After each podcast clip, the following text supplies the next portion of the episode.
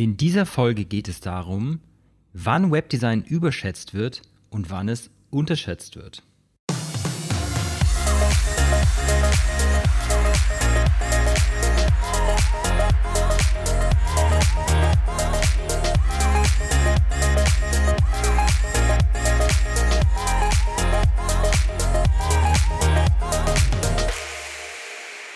Willkommen beim Erfolgreich mit der Website Podcast. Der Podcast für Dienstleister, die auf ihrer Website Nutzen und Angebot glasklar kommunizieren wollen, sodass die richtigen Kunden förmlich angezogen werden. Ja, mit dieser, in dieser Folge möchte ich starten mit einem kleinen Shoutout an einen Zuhörer von mir, und zwar den lieben Johannes. Der Johannes hat mir den Hinweis gegeben, dass man ähm, wohl das S und das Z in der Aufnahme der Tonspur wohl immer relativ deutlich hört und hat gemeint, ich soll einfach mal so einen De-Esser-Filter drüber laufen lassen. Ähm, danke nochmal an dieser Stelle, Johannes, dafür. Und wenn du, lieber Hörer, auch noch Vorschläge für, Besserung, für Verbesserungen oder Wünsche für Themen hast, dann mach das wie Johannes und schreib äh, das gerne in einer Bewertung auf iTunes. Genau, Heute kommen wir mal äh, zu dem Thema, wann Webdesign überschätzt wird und wann es unterschätzt wird. Denn das Ganze ist so eine persönliche Beobachtung von mir und ich würde es fast ein Webdesign-Paradoxon nennen. Und als Beispiel ähm, nehme ich einfach mal Webdesign-Agenturen. Ähm, ich will da niemanden schlecht machen und das Gleiche, das gilt auch für andere Branchen. Nur hier war mir dieser Effekt äh, persönlich besonders stark aufgefallen. Ne? Denn gefühlt 90 Prozent der Webdesign-Agenturen sind einfach absolut vergleichbar. Ne, wenn man da mal die äh, zehn ersten Suchergebnisse auf Google öffnet und inhaltlich vergleicht und auch den, äh, Leistungs-, das Leistungsspektrum der Agenturen vergleicht, dann gibt es wirklich kaum Unterschiede. Klar, teilweise unterscheiden sie sich in Technologien, äh, wie ob sie WordPress verwenden, Typo 3 oder sonst was, ja. Aber aus Sicht des Kundennutzen, da gibt es kaum Unterschiede. Alle bieten irgendwie Konzeption, Webdesign, SEO, Wartung und Pflege an. Ja, und das äh, in der Regel hoch und runter für alle Branchen und Arten von Unternehmen. Was aus Sicht des Kunden fehlt, ist also ein ganz besonderer USP und ein Mehrwert. Ja, kurzum die Frage, warum sollte ich gerade diese Agentur beauftragen, die wird nicht schlüssig beantwortet. Was macht ein Interessent dann? Er holt sich bei allen Anbietern ein Angebot ein und dann kommt das schöne Sprichwort, wer sich nicht selbst positioniert, der wird positioniert. Und da der Kunde keine anderen Anhaltspunkte sieht, macht er es sich einfach und differenziert die Anbieter einfach nach dem Preis.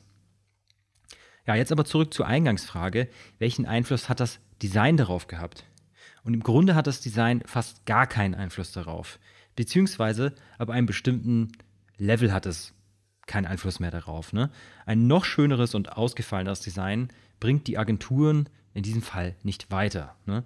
Und aus Mangel eines Alleinstellungsmerkmals versucht man sich über das Design der eigenen Webseite zu differenzieren. Das funktioniert aber aus einem ganz einfachen Grund nicht. Denn was sollte der Kern eines jeden Alleinstellungsmerkmals sein? Richtig, ein besonderer Kundennutzen. Und wenn du das gleiche verkaufst wie alle anderen, aber nur in Rot, und das als Ergebnis für den Kunden keinen Unterschied macht, ist diese Differenzierung zwecklos. Ja, wenn es dem Kunden keinerlei Vorteil bringt, dann nimmt er es auch nicht als USP wahr und dann, wird die, dann ist die ganze Aktion für die Katz. Also vereinfacht gesagt, sitzt der Kunde vor dem Bildschirm, denkt sich, tolles Design, what's in it for me? Nothing. ja, und in diesem Fall wird Webdesign also vollkommen überschätzt. Das Design allein eignet sich in diesem Fall für Dienstleister, also nicht als Alleinstellungsmerkmal. Also nicht als alleiniges Alleinstellungsmerkmal. Genau, jetzt möchte ich Design natürlich nicht schlecht reden. Ich bin selbst Designer und liebe schöne Gestaltung, doch muss es richtig zum Einsatz kommen. Also kommen wir mal zu den Situationen, in denen Webdesign vollkommen unterschätzt wird. Ja?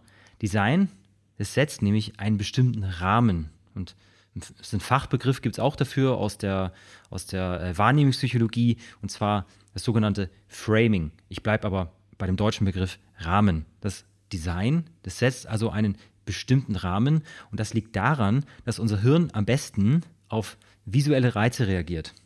Wahrscheinlich, weil unsere Vorfahren dabei, weil es unseren Vorfahren dabei geholfen hat, äh, möglichst schnell auf nahende Gefahren wie Säbelzahntiger zu reagieren.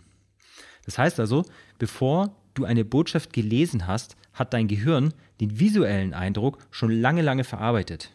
Für die Ar Verarbeitung eines visuellen Inputs benötigt unser Gehirn nämlich gerade mal 13 Millisekunden. Dazu gibt es auch eine schöne Studie. Äh, den Link dazu, den findest du in den Shownotes. Da kannst du das im Detail gerne auch nochmal nachlesen. Ja, und das ist genau der berühmte erste Eindruck. Äh, und Webdesign setzt den entsprechenden, Armen, also den entsprechenden Rahmen für den ersten Eindruck deines Unternehmens.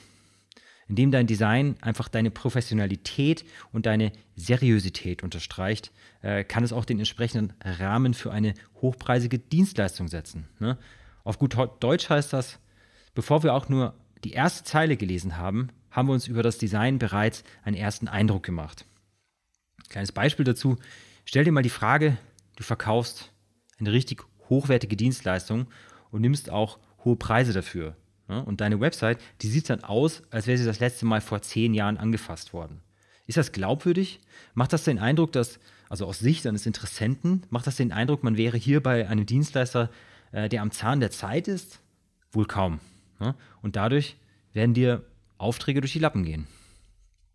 Ja, also fassen wir das Ganze nochmal zusammen. Design allein, das taugt nichts als Alleinstellungsmerkmal für Dienstleister. Ne? Eine richtig schicke Webseite bringt dir also nur was, wenn du bereits mit einem Alleinstellungsmerkmal positioniert bist, das deinen Kunden einen klaren Nutzenvorteil liefert, den sie auch so wahrnehmen. Zugleich ist ein gutes Design absolut wichtig, um den richtigen und gewünschten Rahmen zu setzen, denn es ist verantwortlich für den ersten Eindruck, den Interessenten von dir bzw. deinem Unternehmen gewinnen. Denn wir alle wissen, es gibt keine Chance für einen ersten Eindruck. Over und out, bis zum nächsten Mal, euer Felix Burgbeck.